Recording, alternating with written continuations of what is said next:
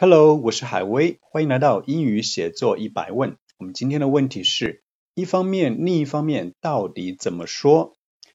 根据我多年英语口语和写作教学的经验呢，发现大多数情况下，当学生想说一方面、另一方面这一个短语的时候，其实你们想表达的是一个并列或者是递进的关系。而不是我们在上次课里面讲过的 on the one hand, on the other hand 这样一个表示对立的关系，这样呢是不符合我们中国人讲话的习惯的。所以我们在生活中可以简单的把一方面、另一方面呢就翻译成 first 或者 second 就好了。来看这样一个例子：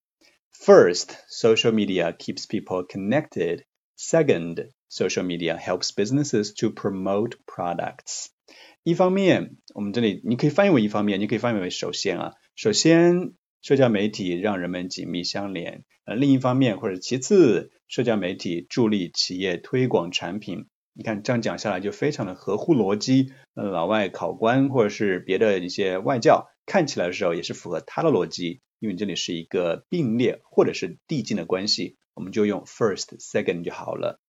如果你觉得说这个短语好像太简单了，我们可以呢给你一点高大上的另外一个词组，叫做 for one thing for another。这是我在写作中和口语中非常推荐学生经常去使用的，因为它更加的高大上一点。我们看一下上面这句话呢，我们可以把它换成 for one thing social media keeps people connected，然后写一大段。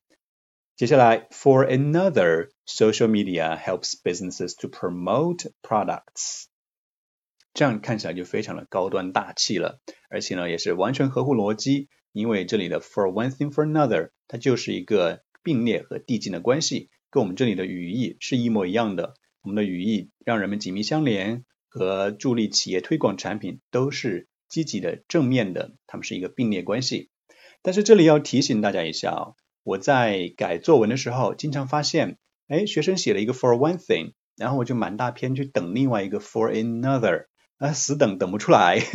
因为学生可能忘记了，所以提醒大家一下，这个短语呢是一定要同时使用的，你不能只使用一个，然后呢吊起老师的胃口，然后最终又不使用，这就会让人觉得很失望了。所以记住这一个小提醒啊，一定要同时使用它。以后当你想用。一方面，另一方面来表示并列或者是递进的关系，而不是对立关系的时候，请考虑到 first second 或者是 for one thing for another。